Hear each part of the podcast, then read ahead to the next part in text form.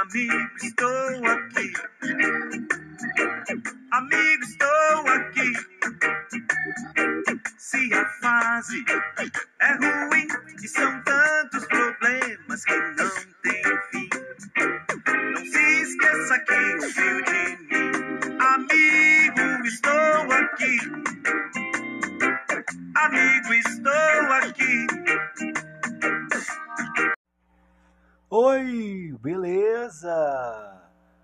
dia, boa tarde e boa noite. Está no ar o Amigão Cast, esse podcast de mensagens alegres, diversidade, conhecimento, tudo que você quiser encontrar, esse podcast oferece a você. Eu sou o Júnior Cristão, apresentador e idealizador desse podcast. Nós, nós estamos na edição de número 113 do Amigão Cast hoje Estou gravando no domingo. O podcast para mim é uma diversão, gravar para mim é uma diversão, é um hobby. Para mim não é um serviço, não é um peso, não é algo que me deixa pressionado, é algo que eu acho divertido. Espero que também você ache divertido escutar o podcast. Isso mesmo. O podcast está disponível em várias plataformas. E a dica, a dica de hoje é compartilhe o podcast nos seus grupos do WhatsApp, dos seus amigos, dos seus, é, do, seu, do seu namorado, namorada e faça com que o Amigão Cast chegue a cada vez mais ouvintes. É, e o podcast tem um quadro chamado Discursos que Mudaram o Mundo. É um quadro que eu fiquei de fazer pelo menos uma vez ao mês. Deixei, peço desculpas a todos, que eu deixei, larguei esse quadro de mão, mas agora esse quadro está de volta, está repaginado, com vozes novas para poder também fazer algo diferente. Discursos que mudaram o mundo, já foram dois discursos que eu fiz aqui. O discurso foi do Steve Jobs e outro discurso foi de Mahatma Gandhi, isso mesmo. E hoje, o discurso que eu vou fazer é de Madre Teresa de Calcutá, ou é, Santa de Calcutá, como é conhecida no mundo todo, não é? E quem foi Madre Teresa de Calcutá? Vamos começar primeiro com a história Solta a vinheta, Harry, DJ. Toca aí, toca aí. Um, dois, três. No dia 26 de agosto de 1910, na cidade de Escópia, antiga Iugoslávia, atual Macedônia do Norte, nasce Agnelas, Ag, Agnes, Agnes Coxa Bajul, mais conhecida popularmente como Madre Teresa de Calcutá. Desculpem, o meu albanês barra macenandês não é tão bom. Agnes, ou melhor, Tere, Madre Teresa, aos 18 anos de idade, deixa sua família, sua casa, para ingressar no Instituto da Bem-aventurada Virgem Maria, mais conhecido como Convento das Irmãs de Loreto, em Dublin, na Irlanda. Ela ao professar os seus primeiros votos, depois de cumprir todos os períodos formativos, escolheu o nome de Teresa. Como isso funciona? Ao entrar no convento, é, antigamente, há muitos anos atrás, antes do Conselho Vaticano II, antes da reforma do Conselho Vaticano II, é, a vida religiosa feminina e masculina você tinha que trocar de nome. Então você, ao professar os primeiros votos, no dia da sua consagração, você trocava de nome. E, e Agnes, a Madre Teresa, escolheu o nome de Teresa e aí ela ficou conhecida como Irmã Teresa por muito tempo, depois se tornar Madre, Madre Teresa popularmente. Explicada essa parte. E outra coisa também, Madre Teresa não era indiana, como a gente sabe muito bem, né? Madre Teresa é dali da antiga Yugoslávia, Macedônia, Albânia, essa região toda. Em 1930, Madre Teresa é enviada à à Índia, né, para o convento de Calcutá, o convento do convento de Loreto ali no, no, na cidade de Calcutá, aonde ela fica durante muito tempo, né? Ela ela ela ajuda no convento, ela ajuda nos hospitais, ela consegue liberação para ajudar nos hospitais, ela consegue liberação para ajudar nas escolas, é, era professora, então ela se dedicou muito à Índia naquele período onde a Índia estava passando por um momento de muita pobreza por causa da Segunda Guerra Mundial. É, Índia era uma colônia da Inglaterra e estava naquele período de guerra, não é? é então, né? Nesse período onde Madre Teresa ficou na Índia, foi o período onde mais teve pobreza, né? O período mais pobre da, do período da Índia foi esse. E aí, depois de muito tempo se dedicando ao convento, Madre Teresa ela é, resolve, depois de muita oração, ela sente o chamado dentro do chamado, ela deixa a, a sua congregação, pede a liberação da sua congregação para permanecer em Calcutá. E aí, no período de 1948, ela funda a sua própria congregação. Isso mesmo. Ela funda em 1948 e é oficializada em 1950. A, o nome da sua congregação é Missionárias da Caridade. Depois dela é, fundar sua congregação, ela continuou em Calcutá, ela expandiu né, a, a, sua congregação, repito, sua congregação chama Missionárias da Caridade, em várias cidades da Índia, mas também em várias outras cidades do mundo, né? Venezuela, Estados Unidos, vários países da África, vários países da Europa, Ásia, Brasil. Então a sua congregação ela ficou mundialmente conhecida porque ela priorizava principalmente a sua a, a, o trabalho dos pobres, né? Então ela ficou conhecida depois como Madre Teresa popularmente, porque ela era madre da sua congregação, líder religiosa, e ela ficou muito conhecida. É, então ela ganhou o, o, o prêmio Nobel da Paz aonde nós vamos escutar o seu discurso é, daqui a pouquinho. Ela morreu em com 87 anos em, no dia 5 de setembro de 1997. Isso mesmo. Madre Teresa foi foi canon beatificada no dia 15 de outubro de 2003 né, por João Paulo pelo João Paulo pelo Papa João Paulo II e foi canonizada no dia 4 de setembro de 2006 pelo Papa Francisco. Então ela é uma santa nova, recentemente beatificada, uma santa dos nossos tempos, como, como é, gostamos de dizer, né? Ela é uma santa dos nossos tempos. A festa de Teresa, de Madre Teresa, Santa Madre Teresa de Calcutá, ou como ela, ou popularmente conhecida como, como Santa de Calcutá é, é no dia 5 de outubro. Ela é patrona, padroeira dos pobres e,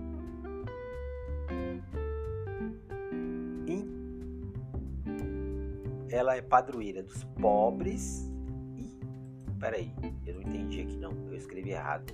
É, ela é padroeira dos pobres e incapacitados. Né? Todo santo é padroeiro ou é padroeiro é, patrono de alguma coisa, né? né? Por exemplo, Santa Divides é dos endividados, Madre Teresa de Calcutá é dos pobres e incapacitados. Isso mesmo.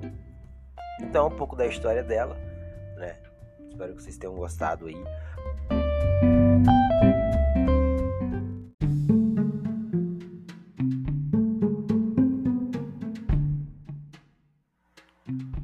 Ouvir agora o discurso de Madre Teresa de Calcutá, que ocorreu no dia 3 de fevereiro de 1994 em Washington, capital dos Estados Unidos.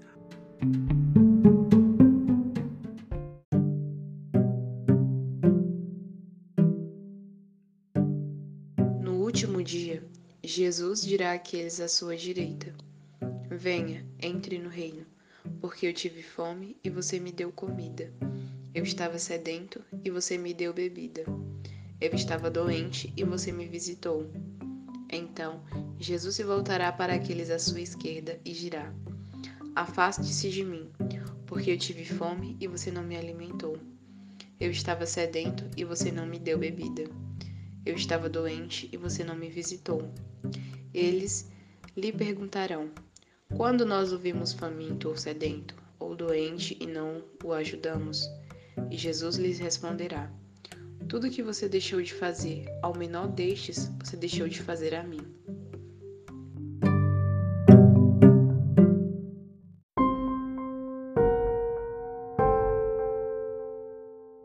Uma vez que nós nos reunimos aqui para rezarmos juntos, eu penso que será bonito se nós começarmos com uma oração que expressa muito bem o que Jesus quer que façamos aos menores. São Francisco de Assis, ele entendeu muito bem essas palavras, e a sua vida é muito bem expressada por uma oração.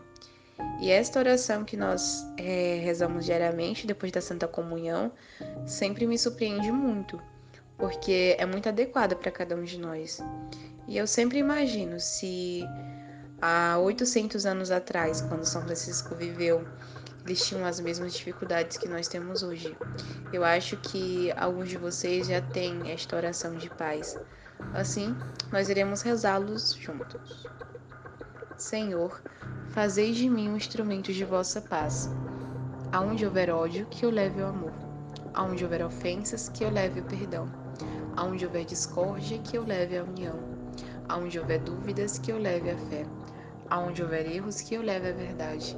Aonde houver desespero, que eu leve a esperança. Aonde houver tristeza, que eu leve a alegria. Aonde houver trevas, que eu leve a luz. Ó Mestre, fazei que eu procure mais, consolar que ser consolado, compreender que ser compreendido, amar que ser amado, pois é dando que se recebe, é perdoando que se é perdoado e é morrendo que se vive para a vida eterna. Amém. Demos graças a Deus pela oportunidade que Ele nos deu hoje de ter vindo aqui para rezarmos juntos. Nós viemos aqui especialmente para rezar pela paz, alegria e amor. Nós somos relembrados de que Jesus veio trazer a boa notícia para os pobres. Ele nos disse o que a boa notícia é quando ele diz: Eu vos deixo a minha paz, eu vos dou a minha paz. Ele não veio dar a paz do mundo, que só é a que não incomodemos uns aos outros. Ele veio dar a paz de coração, que vem de amar, de fazer bem aos outros. E Deus amou tanto o mundo que deu o seu filho. Deus deu seu filho à Virgem Maria. E o que ela fez com ele? Bom, assim que Jesus entrou na vida de Maria, imediatamente ela foi às pressas anunciar esta boa notícia. E assim que ela entrou na casa de sua prima Isabel, a Escritura nos conta que a criança por nascer, a criança no útero de Isabel, pulou de alegria. Enquanto ainda estava no útero de Maria, Jesus trouxe a paz para João Batista, que pulou de alegria no útero de Isabel.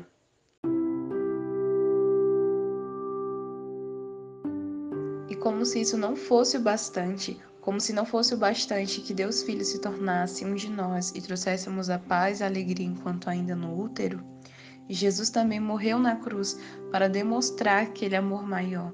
Ele morreu por você e por mim, e por aquele leproso, e por aquele homem morrendo de fome, e aquela desnuda que jaz na rua. Não só de Calcutá, mas da África e de todos os lugares. Nossas irmãs servem estas pessoas pobres em 105 países por todo o mundo. Jesus instituiu que nós amemos uns aos outros como ele ama cada um de nós. Jesus deu a sua vida para nos amar. Ele nos fala que ama cada um de nós. Jesus deu a sua vida para nos amar. E ele nos fala que nós também devemos dar tudo o que for necessário para fazer o bem uns aos outros. E no Evangelho, Jesus diz muito claramente: Amai como eu vos amei. Jesus morreu na cruz porque isso é o que foi necessário para que ele fizesse o bem para nós, para nos salvar de nosso egoísmo e pecado. Ele largou tudo para fazer para fazer o desejo do Pai, para demonstrar a nós que nós também devemos estar dispostos a dar tudo para fazer a vontade de Deus, para amar uns aos outros como ele ama cada um de nós se nós não estamos dispostos a dar tudo o que for necessário para fazer bem aos outros, o pecado ainda está em nós. E por isso que nós também temos que dar aos outros até que doam.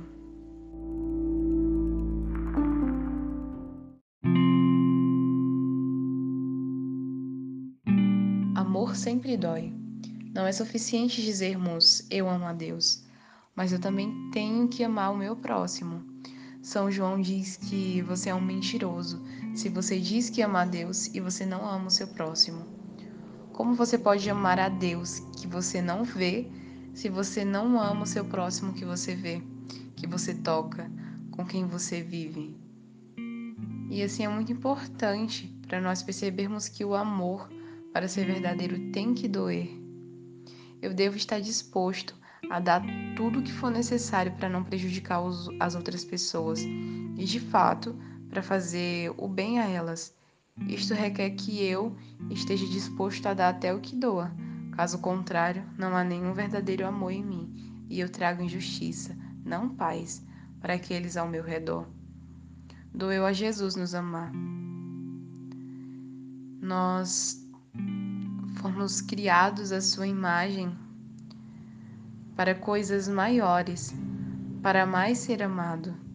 Nós temos que nos revestir de Cristo, como a Escritura nos fala. E assim nós fomos criados para amar como Ele nos ama. Jesus se faz o faminto, o desnudo, o sem casa, o não desejado. E Ele diz: Você fez isto a mim. No último dia, Ele dirá àqueles à sua direita: Tudo que você fez ao menor destes, você fez a mim. E Ele também dirá àqueles à sua esquerda: tudo que você deixou de fazer para os menores destes, você deixou de fazer a mim. Quando ele estava morrendo na cruz, Jesus disse: Eu tenho sede. Jesus tem sede do nosso amor. E esta sede é a sede de todos, tanto pobres como ricos. Todos nós temos sede do amor dos outros, de que eles saiam do seu caminho para evitar nos prejudicar e para fazer o bem a nós. Este é o significado do verdadeiro amor, dar até que doa. Eu nunca posso esquecer a experiência que eu tive visitando uma casa onde eles mantinham todos aqueles velhos pais e filhos e filhas que tinham há pouco os postos em uma instituição e talvez os esquecidos. Eu vi que Naquela casa, aquelas pessoas idosas tinham tudo: comida boa, lugar confortável, televisão, tudo. Mas todo mundo estava olhando para a porta e eu não vi nenhum deles com um sorriso na face. Eu virei para a irmã e perguntei: por que estas pessoas que têm todo o conforto aqui, por que todas elas estão olhando para a porta? Por que elas estão, não estão sorrindo? Eu estou acostumada a ver os outros em nosso povo sorrindo. Até mesmo os agonizantes sorriem. E a irmã disse: Este é o modo que é. Quase todos os dias eles estão aguardando, eles têm esperança que um filho ou uma filha venha visitá-los. Eles sofrem porque são esquecidos.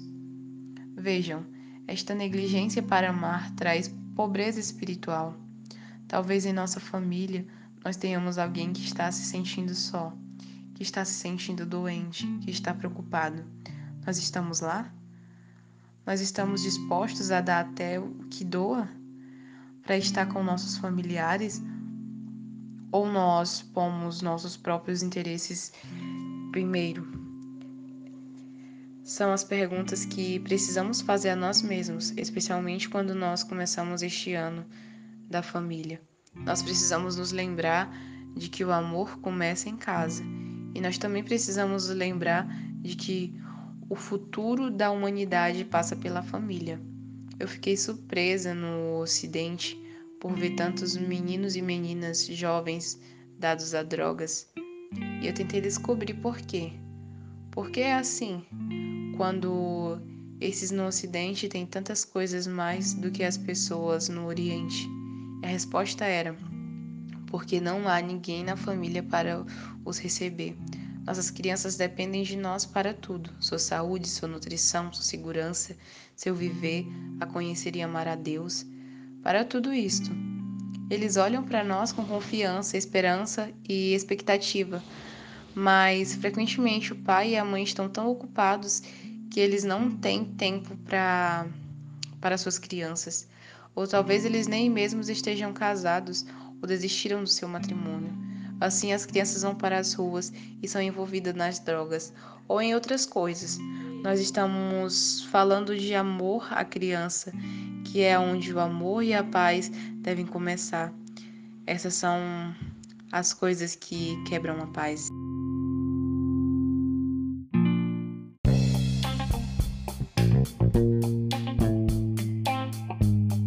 Esse foi o discurso de Madre Teresa de Calcutá e eu me chamo Jennifer.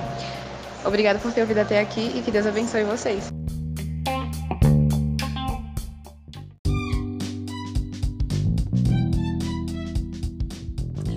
E esse foi o meu, seu, nosso Amigão Cast. Até a próxima e valeu! Aquele abraço, abraço a todos os ouvintes que internacionalmente ouvem o podcast e moram fora do Brasil. Aquele abraço, valeu!